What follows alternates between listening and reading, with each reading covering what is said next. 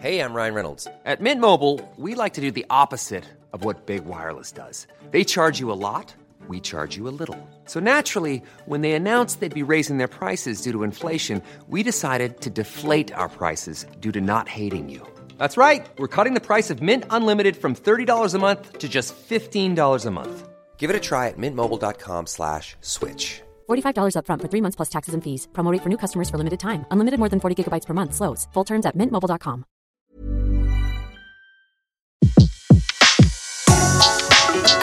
Le meilleur de séances radio est maintenant sur We Love Cinéma.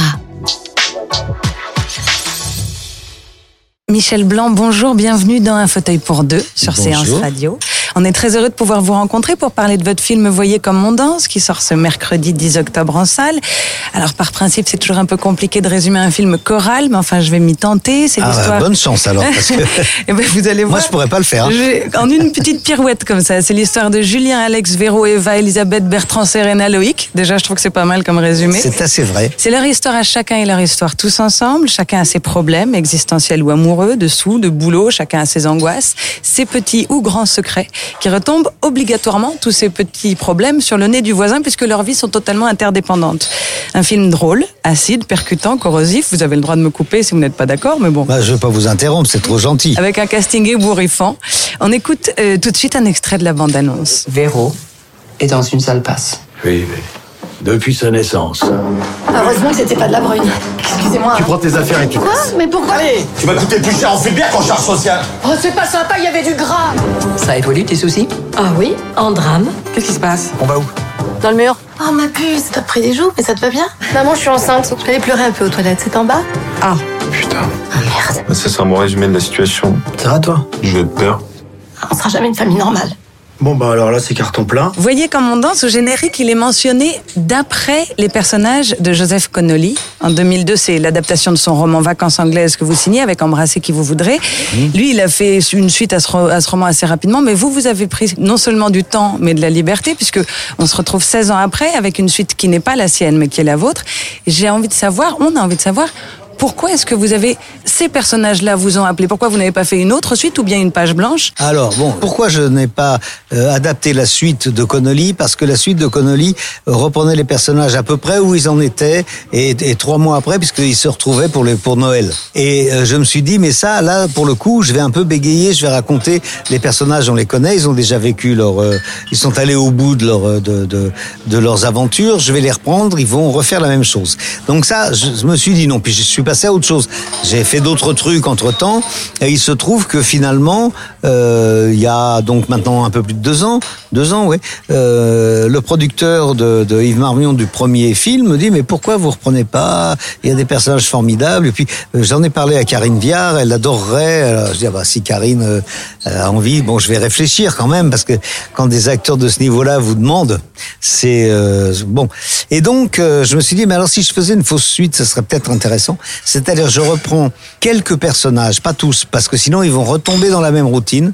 Quelques personnages qui sont toujours les mêmes, qui se connaissent comme ils se connaissaient dans le premier, et que d'un seul coup, bah, les choses ayant changé, ils sont avec de nouveaux conjoints, pas tous. Charlotte Rampling est toujours avec Jacques Dutronc, etc. Mais par exemple, le personnage que joue Carole n'est plus avec l'espèce de cinglé que je jouais, mais avec Jean-Paul Rouve, qui est presque pire. euh, D'ailleurs, donc voilà, c'est- venu un peu comme ça. Et quand j'ai trouvé ce décalage-là, ben, je me suis mis à écrire, et puis c'est- c'est venu, et puis ça m'a amusé et ça m'a intéressé. Souvent, les acteurs écrivent euh, des rôles pour eux parce qu'ils trouvent pas euh, des rôles qui leur plaisent au cinéma. Et vous, vous écrivez euh, des rôles pour vous qui sont. Celui-ci, il est tout petit. On est très Ah, heureux non, de vous y voir, mais. c'est gentil, mais moi j'avais pas envie de me.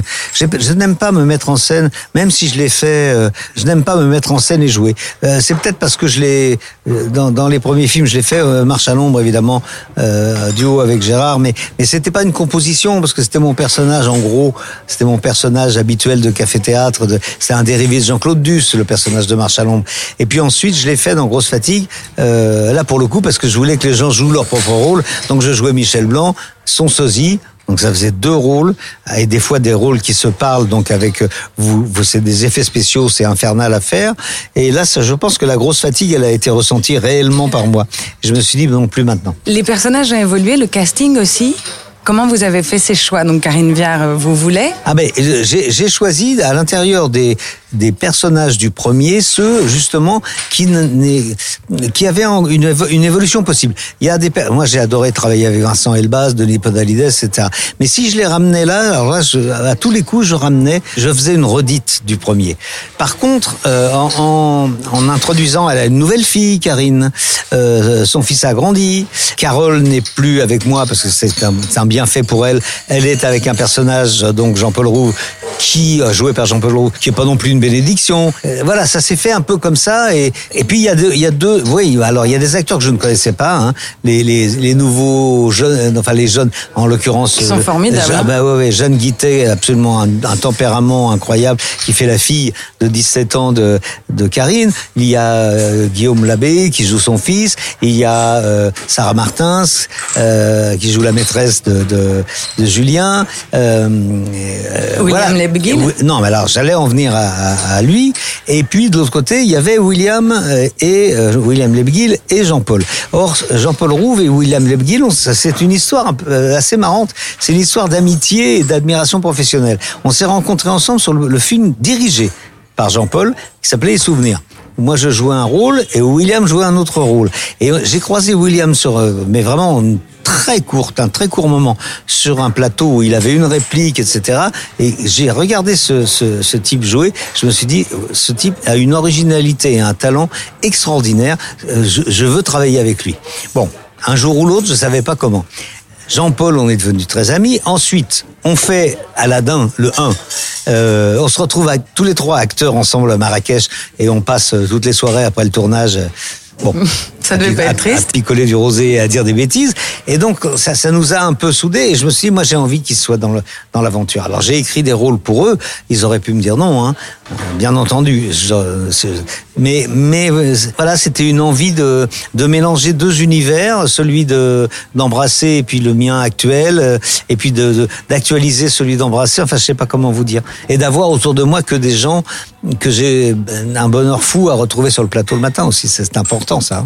Karine Viard a dit, je sais que on vous a posé la question euh, pas plus tard qu'hier soir, mais elle a dit euh, que vous étiez quelqu'un de très féministe en ce que vous mettez à l'honneur des femmes fortes, des femmes combattantes, des femmes courageuses. Et c'est vrai que dans ce film, euh, c'est, si je devais en faire un autre résumé, je mettrais tous les noms de personnages féminins en premier parce que c'est, c'est elles qui tiennent Oui, oui, oui, le, oui, le oui. scénario, c'est elles qui, c'est une, une représentation de, de, de la femme comme vous la voyez dans la société? Oui, oui, probablement oui. Parce que c'est, je vous assure que je ne suis pas parti en me disant je vais faire un manifeste féministe ou, un- ou montrer les mecs comme des. des Non, c'est, c'est, c'est- je dois avoir. euh, Alors je dis tout le temps, j'ai été élevé par une euh, maman qui est une femme euh, très forte euh, et qui tient le coup et qui est, euh, voilà, malgré tous les problèmes qu'elle a pu avoir dans dans sa vie, qui est toujours une euh, le pilier de de la famille et, un père très aimant et, et donc qui n'a pas abîmé l'image de l'homme. Mais voilà, donc je dois avoir quand même ça au fond de moi et Bon, voilà, c'est. Mais je, je, comment dire ben, euh, De dire de moi que je suis féministe, je pense que c'est les féministes vont bondir en disant mais non, c'est n'importe quoi. euh, euh, voilà. Simplement, j'ai, euh, je respecte infiniment le, le- les deux sexes et je J'aurais tendance à penser que le sexe fort, le sexe sur lequel on peut compter, c'est plutôt le sexe féminin. Maintenant, euh, c'est une grande banalité. Les deux ensemble, c'est bien aussi. euh, Enfin, tout. Voilà, c'est une question d'individu parfois. Moi, ça fait plaisir de voir au cinéma des rôles de femmes fortes. Il y a dans votre film et dans, dans votre façon de travailler un sens du dialogue d'une précision inouïe, un rythme sans arrêt qui est comme ça, qui est haletant, c'est extrêmement construit, extrêmement huilé, c'est presque un Rubik's Cube, tel, tant une réplique en entraîne une autre qui entraîne une situation, etc. Au niveau de l'écriture, c'est un casse-tête chinois, quoi. J'ai lu que vous aviez fait 18 versions. Je voudrais savoir comment vous travaillez, comment vous écrivez. Est-ce que vous vous mettez tous les matins à 8h, de 8h à midi euh, à votre table? Est-ce que c'est l'inspiration? C'est Bah euh, oui, il faut un peu ça- ce- euh, il faut avoir quand même un minimum de rigueur, c'est-à-dire je commence à travailler. Après, si ça vient pas, ça vient pas. Des fois, ça vient pas. Donc, on sort, on va boire un coup, on va faire un tour, euh, voir, on descend avec l'ordinateur au bistrot du coin. Moi, j'aime bien travailler dans des endroits qui sont pas forcément mon hein. Et, euh, et puis voilà. Et, et, euh, après, sur celui-là, c'était très bizarre parce que c'était extrêmement compliqué puisque c'est comme si on m'avait donné des, des pièces de puzzle, mais avec une image blanche. Donc, euh, vous voyez, vous êtes obligé de, de... Le, dé- le démarrage a été très... J'avais l'imp- l'impression de plonger dans, dans l'inconnu, puis ça a commencé à venir par, par petits, comme ça, par petits bouts, et puis euh, euh, voilà, au bout du compte, euh, alors j'ai fait 18 versions pour deux raisons. La première, c'est que j'avais le temps, parce qu'on attendait Karine, qui tournait autre chose avant, et puis quitte à attendre, euh, ça permet de relire, et puis de se dire, bah attends, ne dis pas ça, c'est pas la peine, de, ça fait deux fois, le public est pas bête, il a compris. C'est pas la peine de lui redire, c'est fait, il a compris. Voilà. Et puis ça, oh bah tiens, c'est un, un petit peu lourd ça comme euh, réplique. Euh, Peut-être qu'on peut trouver plus élégant. Voilà. Alors entre la 17e et la 18e version, euh, il y a peut-être 2%, 3% D'accord. de différence. hein. Il y a des scènes déplacées. Ça, ça peut arriver. De se dire, oui, mais si on voit ça avant, comme c'est un film choral, on peut le faire. Si on voit ça avant, c'est plus drôle après. Donc vous voyez, c'est des petits trucs comme ça. Des ajustements. Est-ce que vous vous souvenez de la, de la première histoire que vous avez écrite? C'était avec mes mes camarades euh, qui deviendront après euh, les gens du, de- du Splendide, donc des bronzés. Euh, on se connaît du- depuis le lycée et j'avais écrit une petite pièce qui s'appelait La concierge est tombée dans l'escalier. Ah. C'était une pièce d'environ un quart d'heure, 20 minutes. Je ne vous garantis pas qu'elle sera éditée chez Gallimard ou, ou en Pléiade, mais voilà, on s'était amusé. J'avais écrit un rôle pour pour nous- pour nous. Alors il y avait que les quatre mecs à l'époque. Il y avait pas. Marianne, elle était au, au, au cours secondaire de filles en face, enfin au lycée au lycée de filles. Donc elle n'était pas dans le. On la connaissait, mais elle n'était pas dans la dans la troupe. Donc voilà, on jouait tous les quatre. Et vous aviez déjà trouvé ce plaisir à l'écriture? Oui, je crois que oui. Ouais. Je crois que ça m'amusait. Si, si on doit trouver un moment où vous vous êtes dit, tiens, je vais faire ça dans la vie, c'est ce moment-là. Je vais écrire, je vais écrire des dialogues, je vais écrire des Ben, histoires. à ce moment-là, je voulais surtout être acteur. Donc j'avais écrit ça pour qu'on soit ensemble et qu'on s'amuse sur scène devant les potes du lycée, hein, parce que c'était au, au lycée. Après, ça a été euh, les cours d'art dramatique et l'envie d'être euh, d'être acteur. Euh, l'envie d'écriture, elle est venue petit à petit. Quand on a commencé à travailler en groupe pour faire les bronzés, enfin les bronzés et même la pièce d'avant, qui s'appelait la- le pot de terre contre le pot de vin, c'est avec ça qu'on avait ouvert notre café-théâtre. Et puis, euh, petit à petit, euh, j'ai cessé d'être euh, convaincu par l'écriture collective, et donc, euh, enfin convaincu. C'est-à-dire que euh, c'est comme dans une famille, vous savez, il y a un moment où vous avez une personnalité et qu'il faut où il faut partir de la maison, Ouais, ouais. hein, parce que ça, ça devient conflictuel. Il y a parce plus de que, place, voilà, en fait. Voilà. Et donc, il y a un moment où je me suis dit, maintenant, il faut que tu quittes le groupe, il faut que tu quittes. C'est trop confortable et ça te limite. Et voilà. Et on a commencé à écrire avec Patrice Lecomte des, des, des euh, Viens chez moi, j'habite chez une copine, euh, euh, voilà, etc. Et puis ensuite, j'ai fait Marche à l'ombre. Je lui avais proposé de, de le réaliser. Il m'a dit non, non, vas-y, fais-le, il faut que tu le fasses toi. Donc c'est lui qui m'a un peu poussé. Puis j'ai eu la chance d'avoir un producteur, ce qui est quand même très rare, d'avoir un producteur qui, qui vient vous dire si vous voulez le mettre en scène, je vous produis. Généralement, on rame pendant des années. Donc euh, voilà, c'est, c'est, ça s'est fait comme ça. Si la vie était vraiment une danse, ce serait laquelle? Ça dépend des moments. Vous dansez quoi bah, vous? Des fois, c'est une danse macabre, des fois, c'est. euh, Mais vous, vous dansez c'est une quelle danse, euh, euh, Je sais pas, je sais pas quelle danse. Alors venez en valse. Bertrand est en garde à vue. Qu'est-ce qu'il a fait? Aucune idée. Tu risques gros? Bah, s'il trouve tout, euh, ça peut être contrariant. Et tu penses toujours que t'es le KGB à tes trousses Ça me fait pas rire. Je suis sûr qu'on me suit. Julien, qu'est-ce qui se passe? Je sens que tu me caches quelque chose. Mais je te cache rien du tout.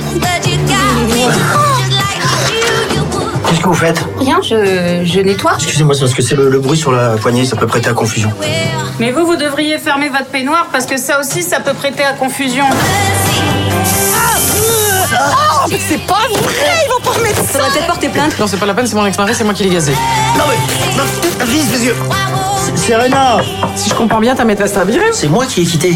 Je voulais le faire depuis longtemps, mais elle menaçait de tout raconter. Elle me tenait par les couilles. Et Pourtant, il n'y a pas beaucoup de prises. Voilà, ça s'est un peu emballé, hein, mais moi je, je vais rebondir. Bah fais gaffe de pas te cogner. Retrouvez l'ensemble des contenus séances radio proposés par We Love Cinéma sur tous vos agrégateurs de podcasts.